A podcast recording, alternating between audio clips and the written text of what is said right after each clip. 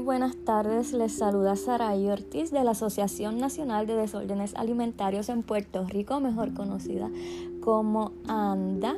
Hoy es domingo primero de diciembre de 2019 y eso significa que ya podemos celebrar la Navidad oficialmente.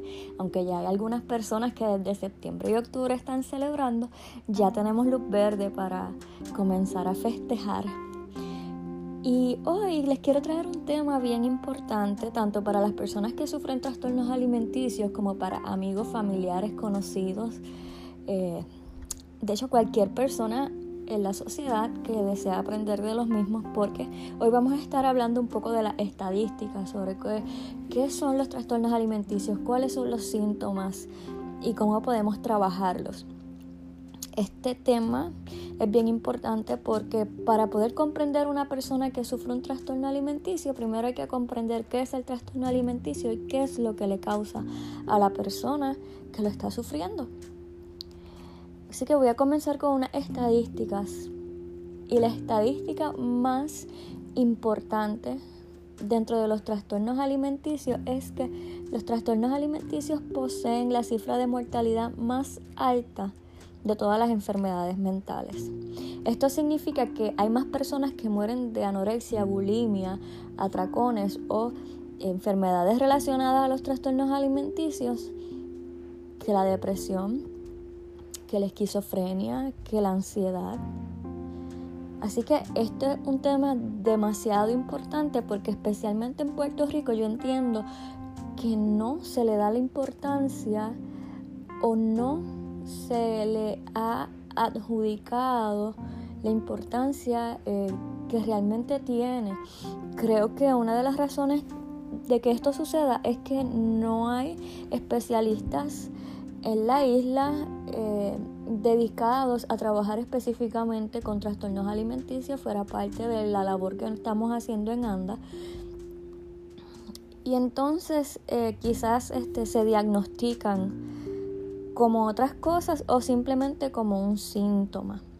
Y entendemos que los trastornos alimentarios usualmente no vienen solitos, siempre pues quizás vienen con, con, la misma depresión, con la ansiedad, con un trastorno de la personalidad, que son otras enfermedades de salud mental que pueden ser diagnosticadas.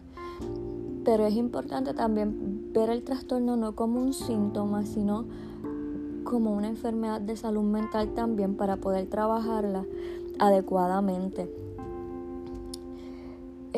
Esta cifra significa que alrededor del 20% de los individuos con un trastorno alimenticio fallece. Dentro de los trastornos alimenticios, la anorexia es eh, la tercera condición crónica más común en adolescentes. Nuevamente es una cifra bien alta y cada vez vemos personas más jóvenes cayendo en la anorexia. Cuando dividimos la cifra de el, índice de mortalidad de los trastornos alimenticios, diariamente un mínimo de 23 personas muere a causa de un desorden alimenticio. Obviamente esta cifra está contando, contando Estados Unidos, Puerto Rico, Alaska, eh, toda el área estadounidense. Eh, pero sí, lo hemos visto en Puerto Rico. Nuevamente, como les digo, eh, la causa de muerte no van a decir murió de anorexia, sino de lo que la anorexia le causó, que voy a estar discutiendo un poquito más adelante. Y finalmente, dentro de las eh, estadísticas que quería compartirles, es que los individuos que sufren anorexia son 57 veces más propensos a morir a causa de un suicidio que la población en general. Es decir, que quizás una persona con anorexia que, comete suicidio, su causa de muerte va a decir que fue un suicidio, pero no van a quizás darle importancia que esa persona tenía anorexia y no van a entender lo que la anorexia causó en esa persona para que quisiera lamentablemente culminar con su vida. Así que viendo estas estadísticas de los índices de mortalidad los índices de suicidio, y las enfermedades que causan los trastornos alimenticios que vamos a ver más adelante, tenemos que crear un despertar, tenemos que hacer conciencia, crear conciencia. Y por eso estamos hoy grabando este capítulo de podcast, porque quisiera que toda persona que lo escuche pudiera compartirlo y que pudiera llegar a la mayor parte de las personas en y fuera de Puerto Rico. Ahora, hablemos un poquito de lo que es la anorexia nerviosa clínicamente. La anorexia se trata de la restricción de alimentos aun cuando la persona esté bastante bajo peso y esté eh, consumiendo menos de lo que debería comer para su edad, para su tamaño, para eh, el índice de actividad que haga. También tiene que ver con un miedo intenso de subir de peso o engordar, lo que llaman gordofobia, en inglés fatphobia, y tener comportamientos persistentes que interfieren con la ganancia de peso, aún si están bajo peso, como por ejemplo este, hacer dietas, hacer ayunos, utilizar laxantes, hacer ejercicios eh, desmedidamente. Y eh, otro rasgo de la anorexia es esta distorsión que se sufre en, en la forma en que se percibe el cuerpo. Es decir, la persona puede sentirse muy sobrepeso aunque esté bajo peso. Y esta eh, distorsión es muy real. Algunos de los síntomas es evitar comer, eh, saltarse comidas, tener rituales a la hora de comer, por ejemplo, eh, que sus alimentos no se toquen unos con otros, por ejemplo, el arroz a un lado, las habichuelas al otro, los vegetales a otros, sin que se mezclen, cortar la comida en pedazos muy pequeñitos, lo que decimos que es jugar con la comida, mover eh, excesivamente la comida, masticar un número de veces en particular, etcétera. Eh, hacer ejercicio excesivamente o compulsivamente, eh, como por ejemplo hacer ejercicios tres horas o hacer ejercicios basados en la cantidad de calorías que consumió, estar verificando su cuerpo, mirándose mucho al espejo, pesarse excesivamente, estar este, insatisfecho con su cuerpo, contar calorías, en mujeres perder la menstruación, evitar eh, grupos de comida, que ahora esto pasa mucho con las dietas veganas, paleo, eh, gluten free, lactose free, etcétera, pero que sea no por salud, sino como un, modo de eh, evitar alimentos y rebajar. Y muchas personas inclusive pueden decir que son alérgicas a un alimento cuando no lo son, simplemente para evitar comer. Eh, y eh, puede venir, como les dije en principio, con ansiedad, depresión, eh, trastorno obsesivo compulsivo y desórdenes de la personalidad. ¿Quiénes están en riesgo de sufrir la anorexia? Mayormente pasa en adolescentes, jóvenes o jóvenes adultas, féminas, aunque ya estamos viendo que puede empezar desde más temprano en la niñez y ocurrir también más tarde en la adultez. La genética, ya que el, historial familiar puede tener que ver con, la, anorexia un 80%. O sea que bastante de, de lo que se sufre en los trastornos alimenticios o de factores de riesgo tiene que ver con la genética. No necesariamente que un familiar haya sufrido anorexia, pero sí algún tipo de trastorno. Y cuando vemos que los atracones son muy comunes, que lo vamos a discutir más adelante, podemos entender que muchas personas pueden estar en riesgo sin saberlo. Otros riesgos de anorexia es tener complicaciones obstétricas, eh, una cesárea de emergencia, un embarazo muy complicado, ser perfeccionista, el estilo de sus padres, si son padres sobreprotectores, perfeccionistas, que tienen altas expectativas, son demasiado exigentes, pues sus hijos pueden desarrollar un trastorno alimenticio. También si en la niñez la persona tuvo problemas de, de dormir o problemas de la alimentación, es una posibilidad de que pueda desarrollar un trastorno alimenticio más adelante.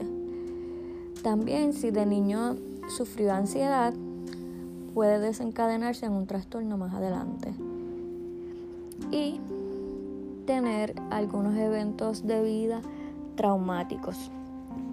En esta parte debo mencionar que uno de los detonantes más comunes de la anorexia y de los otros trastornos alimenticios lamentablemente es la violación. Es impresionante ver la cantidad de personas que han sido abusadas sexualmente y que utilizaron como mecanismo de defensa y como mecanismo de escape la comida porque era realmente lo único que podían controlar en su vida, especialmente cuando son pequeños. Una persona que es abusada sexualmente y no recibe la ayuda necesaria o no pudo hablar básicamente porque fue amenazada, como muchas veces pasa, no puede controlar lo que le está sucediendo, pero puede controlar lo que come y en este caso puede suceder que coma de menos o que coma de más y que desarrolle un trastorno de la conducta alimentaria. Así que cuando trabajamos con trastornos alimenticios es muy importante trabajar con el historial y con los sucesos traumáticos del pasado para poder sanar el trastorno alimenticio del presente. En cuanto a la bulimia, la bulimia se trata de tener atracones recurrentes, pero luego del atracón utilizar una conducta compensatoria. La conducta compensatoria usualmente va a ser vomitar, pero no siempre es vomitar. Otras veces puede ser utilizar laxantes, enemas, pastillas para rebajar, tesis, entre otros. Ahora bien, ¿qué es un atracón? ¿Qué define un atracón? Un atracón es comer una cantidad de alimentos bastante grande en un periodo de tiempo limitado y que sea una cantidad de comida que es más de lo que una persona sin trastorno alimenticio comería en una cantidad de tiempo similar. Entre los síntomas que sienten, sienten un sentido de pérdida de control durante el episodio. Eh, decir que, sienten que no pueden parar de comer o que no se llenan o que no pueden detenerse, etc. Y los, los atracones y uh, algún tipo de, de, de conducta compensatoria inapropiada sucede por lo menos una vez a la semana por tres meses. Esto ya para criterio de evaluación, para criterio de diagnóstico. Esto es lo que dice el DSM-5. Eh, la persona que sufre bulimia se autoevalúa y rige su importancia y su valor basándose en su cuerpo y en su tamaño, en su figura, en su peso. Y estos episodios para diagnóstico no suceden como parte de anorexia nerviosa. ¿Qué síntomas puede tener la persona?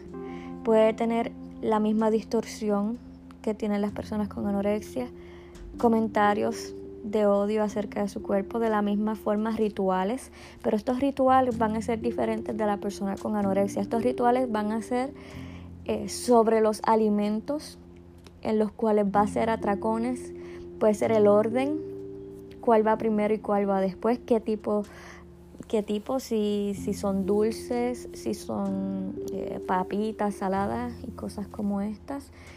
Las personas con bulimia también tienden a tener estos tipos rituales. Esconder comida, tener eh, problemas o sentirse incómodo con comer públicamente pesarse obsesivamente, en esta parte si comparte síntomas con las personas con anorexia, verificar su cuerpo, hacer ejercicio compulsivamente en esta parte, pues sí, es muy parecido a la anorexia. Eh, puede venir acompañado de depresión, bipolaridad, problemas de ansiedad, uso de sustancias, eh, desórdenes de personalidad, entre otros. ¿Quiénes están en riesgo? Están en riesgo jóvenes un poquito más adultas, o sea que la bulimia tiende a surgir más tarde que la anorexia. Historial familiar, tener eh, serotonina baja, tener un historial de obesidad infantil y tener problemas de ajuste social. ¿Qué diferencia la bulimia de los atracones?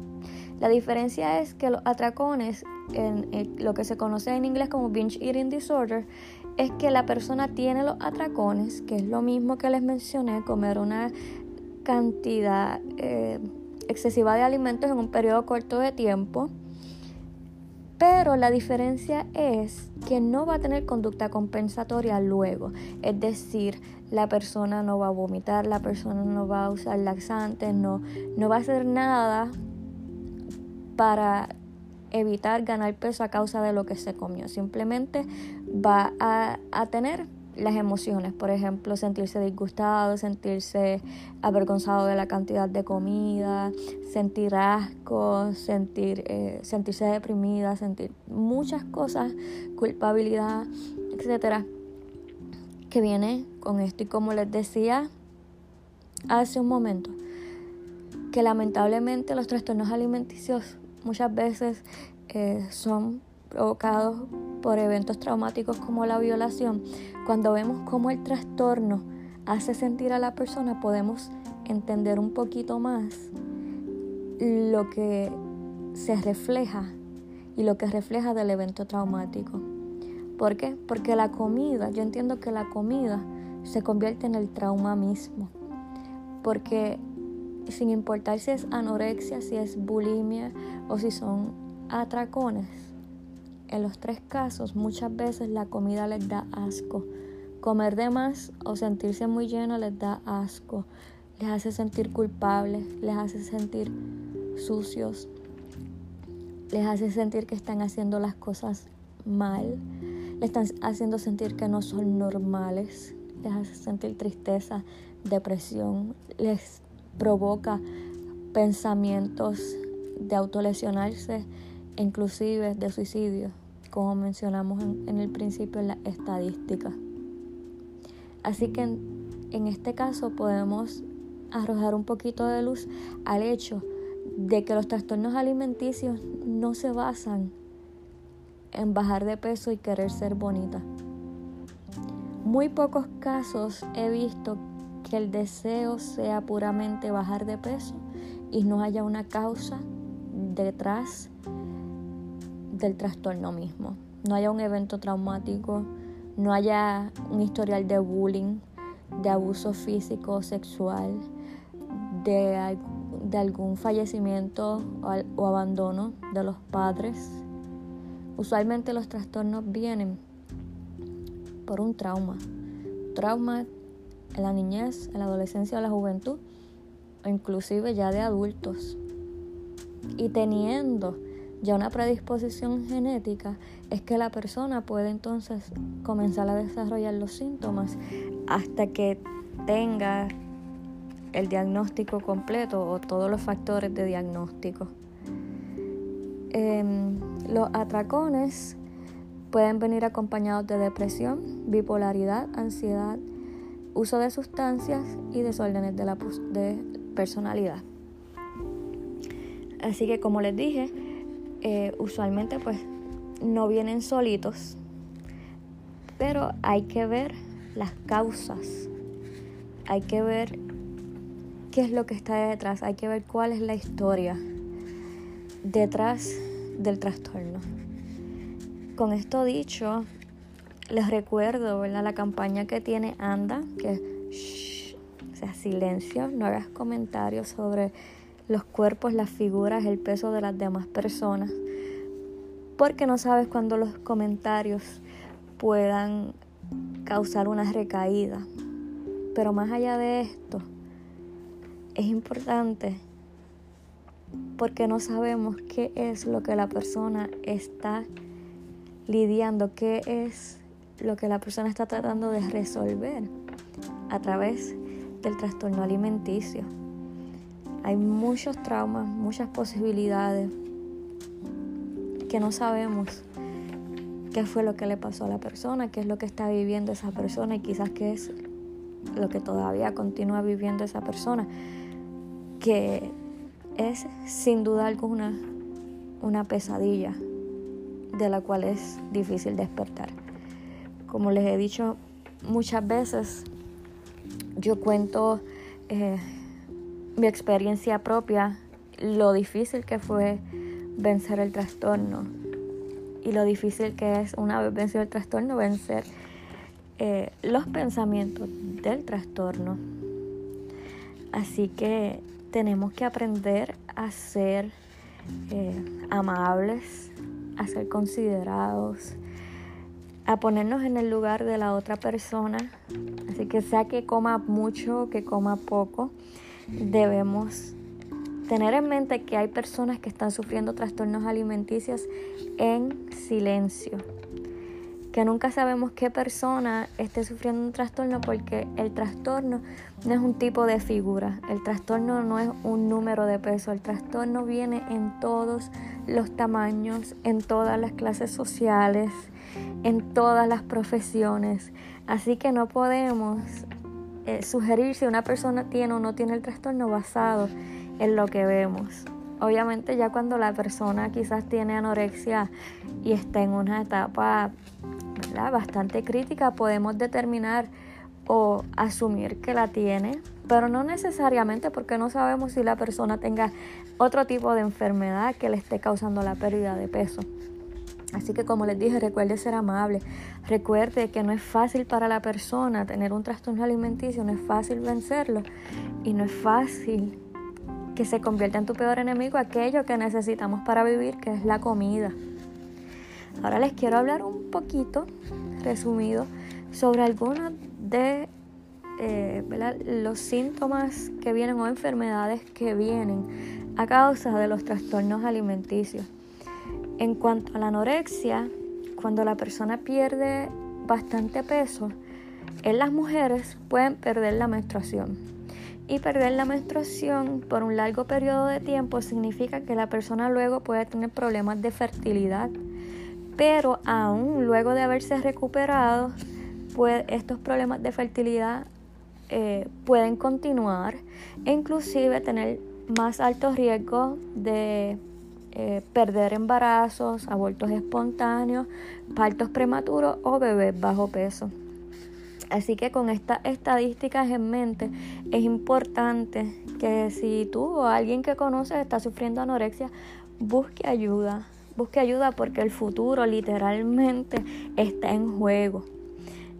También eh, la persona pues tiende a perder cabello, tiende a sufrir mucho frío, le pueden salir úlceras estomacales a causa de eh, los ácidos estomacales que están ahí eh, ardiendo, quemando el estómago a, causa de la falta de comida. Le puede salir unos vellitos que se llaman lanugo, son blanquitos, que eso es ya el cuerpo tratando de mantener el calor en los órganos vitales. Y lamentablemente, uno de los eh, de las consecuencias del trastorno más peligrosa y que es una de las causas de muerte usuales en personas con anorexia es fallo cardíaco. Hay que recordar que el corazón es músculo también y que los músculos en la anorexia se debilitan y eh, el corazón puede fallar en cualquier momento cuando se sufre anorexia. También cabe mencionar que el cerebro es el órgano más afectado cuando sufrimos trastornos alimenticios porque es el cerebro el órgano que utiliza más calorías de las que consumimos. Usualmente carbohidratos, sé que lo he mencionado antes, pero nunca está de más recordarlo. Que uno piensa que se come algo y instantáneamente va a subir de peso, no es así. No es así, nuestros órganos vitales necesitan cierta cantidad de calorías diariamente y el cerebro es el órgano que más calorías utiliza. Cuando hablamos de bulimia, eh, la persona con bulimia se le tienden a dañar los dientes a causa de los ácidos estomacales cuando entran en contacto con los dientes. Eh, tiende a salirle callos en los dedos si se provocan el vómito con los dedos. Eh, obviamente sufrir problemas eh, gastrointestinales, problemas de electrolitos y ahí es que venimos a lo mismo que la anorexia. Cuando hay un cambio de electrolitos, en este caso causado por el vomitar, podemos sufrir ataques cardíacos porque se, se desnivela el sodio, el potasio eh, y todos los electrolitos y eh, puede ser fatal, lamentablemente. La persona usualmente no, no, no considera que esto le puede pasar hasta que quizás tenga un episodio en el cual sufra una taquicardia o en el que vomite sangre y entonces empieza a notar que el trastorno le está haciendo daño.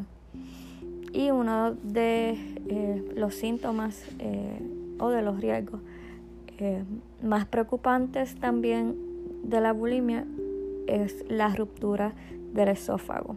Es algo que no se escucha mucho, pero sí sucede, especialmente en personas que tienden a vomitar constantemente eh, a causa de los ácidos. El esófago se va destruyendo hasta crear una ruptura, la cual si no se opera inmediatamente también puede ser fatal. Finalmente, en el caso de los atracones, eh, los atracones son el trastorno alimenticio más común y, como yo siempre digo, es que ya, ya han sido validados culturalmente. Está bien comer de más y no importa.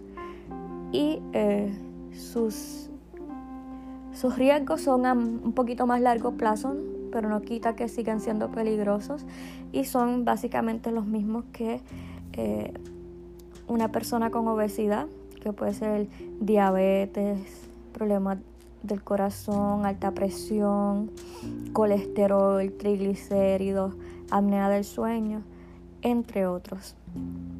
Como pueden ver, los trastornos alimenticios no son nada glamurosos, no son nada fashion, no son una moda, no son una etapa de la adolescencia, no es algo que la persona va a superar de un momento a otro, no es algo que, que la persona va a comer y se va a curar.